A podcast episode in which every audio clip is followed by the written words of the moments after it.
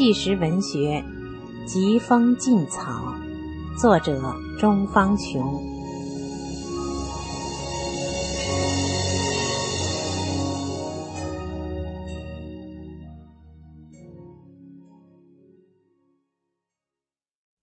听众朋友，上次我们为您播送了第三部里面的内容，今天继续为您播送剩下的部分。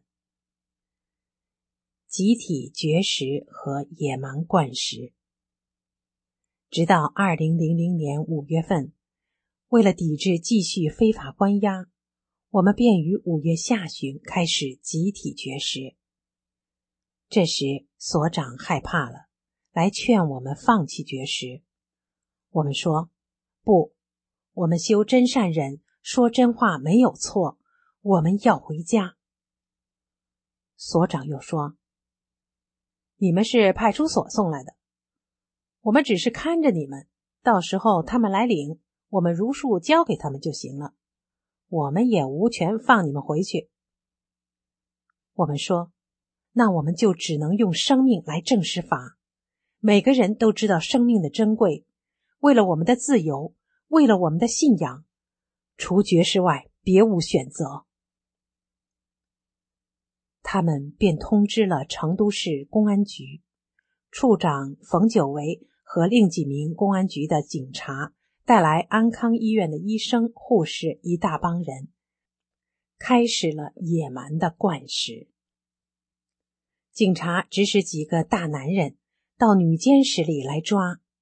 抓出去一个，便有七八个大男人把大法弟子摁在有两根长凳拼成的所谓床上，有的摁头，有的摁手，有的摁脚，有的摁腿，有的捏鼻子，有的捏嘴，还有掐脖子。经过一番挣扎，大法学员再也没有动弹的力气后，再由护士把管子插进去。脓血白沫吐了一大滩，痛得泪水直流，呛得难以忍受。我常常以背诵师傅的经文、心自明来抵制他们的迫害。我看见四川纺织厂的五十多岁的女大法弟子，好几次脓血泡沫吐了一大滩，痛得泪水直流，呛得难受，还是没灌进去。我们集体绝食后写申诉，好不容易于五月二十四日被无条件释放回家。回家后，很多朋友来看我，有的说自从看到电视上的我后，都在为我担心，八方寻找我到底在哪家医院。现在看到我后，既为我高兴，又为看了电视上对我的歪曲报道而感到气愤。母亲的遭遇。客人走后，母亲给我讲述了我与他分别后的经历。他说：“上次九九年十二月三日，你和外甥一起到北京上访，走后的第二天，我就后悔不已。为什么不和你们一起去上访呢？后悔之余。”我于十二月六日独自一人到北京上访，向政府反映我修炼法轮功后的真实情况。结果还没有到上访局，就被抓到驻京办关起来。上访局变成了公安局。在驻京办房间里，只有一张桌子和几张椅子，没有床。天气太冷，我只有把双腿放在椅子上取暖。结果被姓王的保安发现后，认为是练功，强行把我拉到外面罚站。工友王素华说：“他年纪太大，站在外面太冷，让我来替他站。”过了一会儿，他才用脚把我踢进了房间。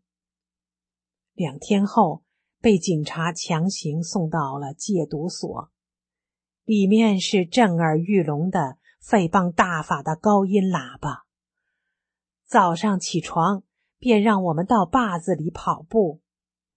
由于我年龄太大，跑步不合格，又遭到罚站，挨饿不说，还被送到九如村拘留所，仍然不给饭吃，致使我又冷又饿，在拘留所里熬过了漫长的一夜，使我终身难忘。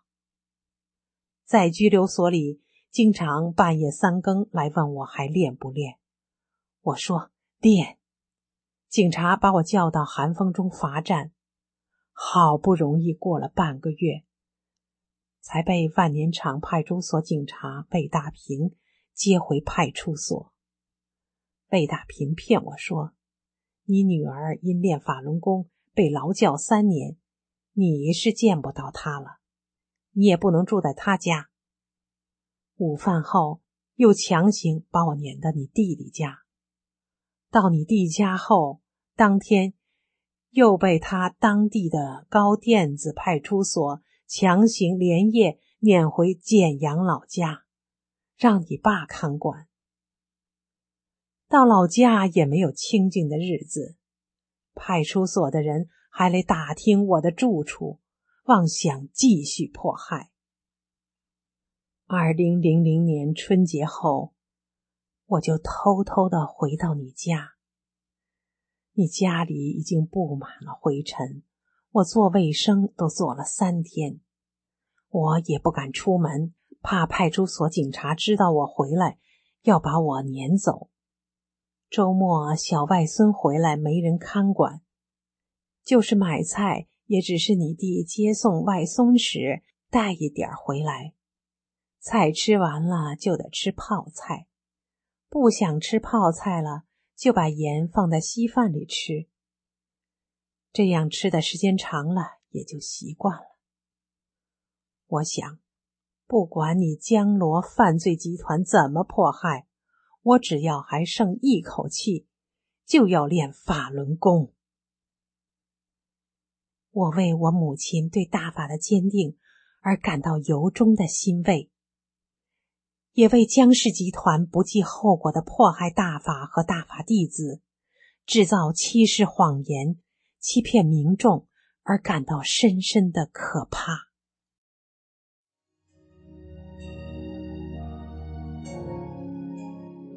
各位听众朋友，您现在收听的是纪实文学《疾风劲草》。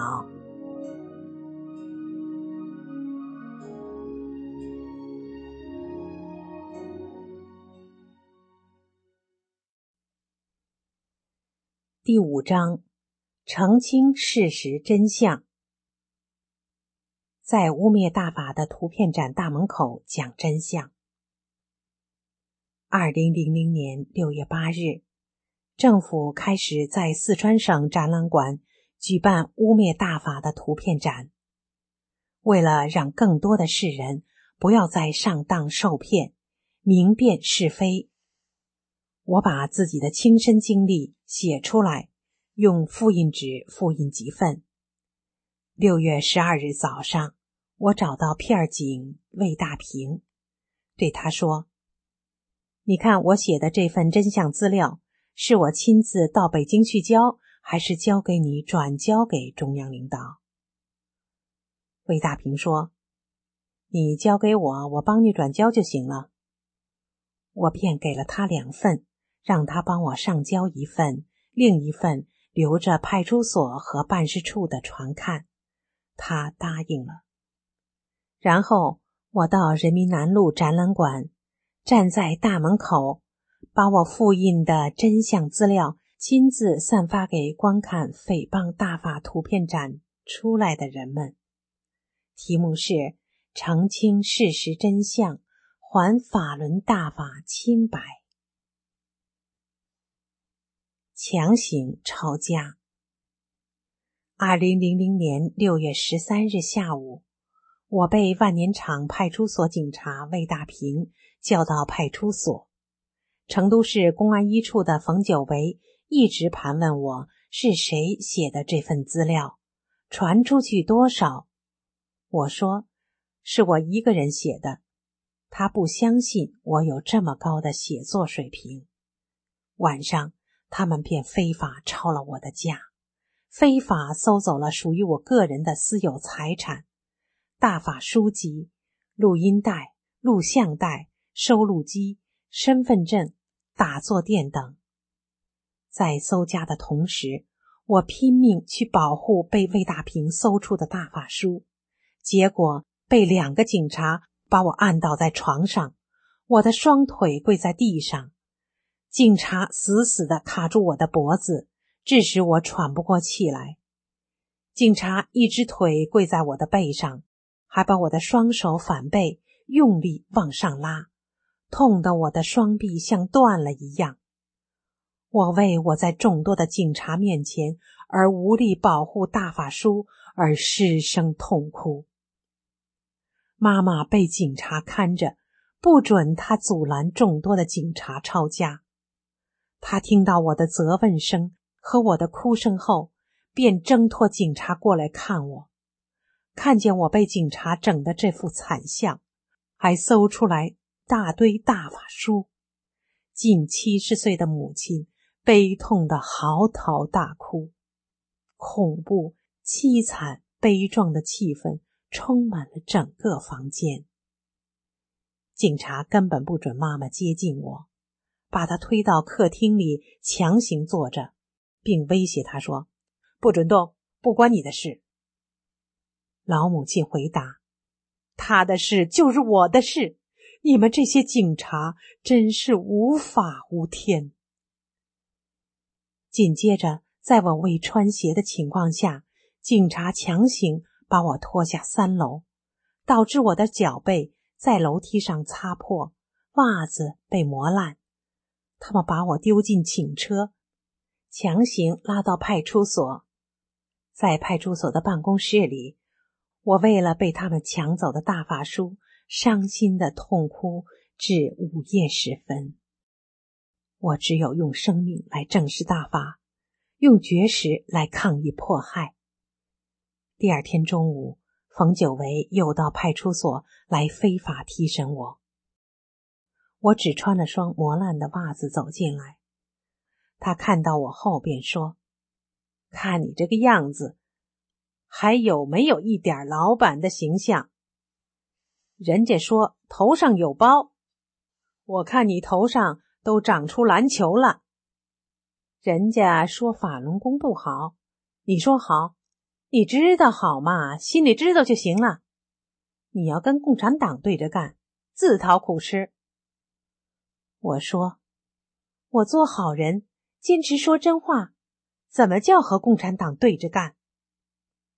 下午在没有任何手续的情况下，又把我强行送进位于莲花村的。成都市第二看守所。这时我已经被非法拘留第十一次了。拘留十一天后，我被非法判劳教一年，转入成都市第一看守所宁夏街转运站。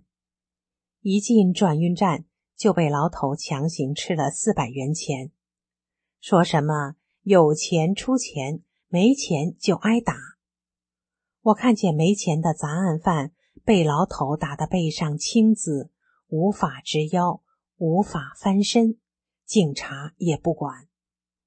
里面的日用品要比外面超市的至少贵三倍。半个月后，我被非法送往资中南木寺女子劳教所。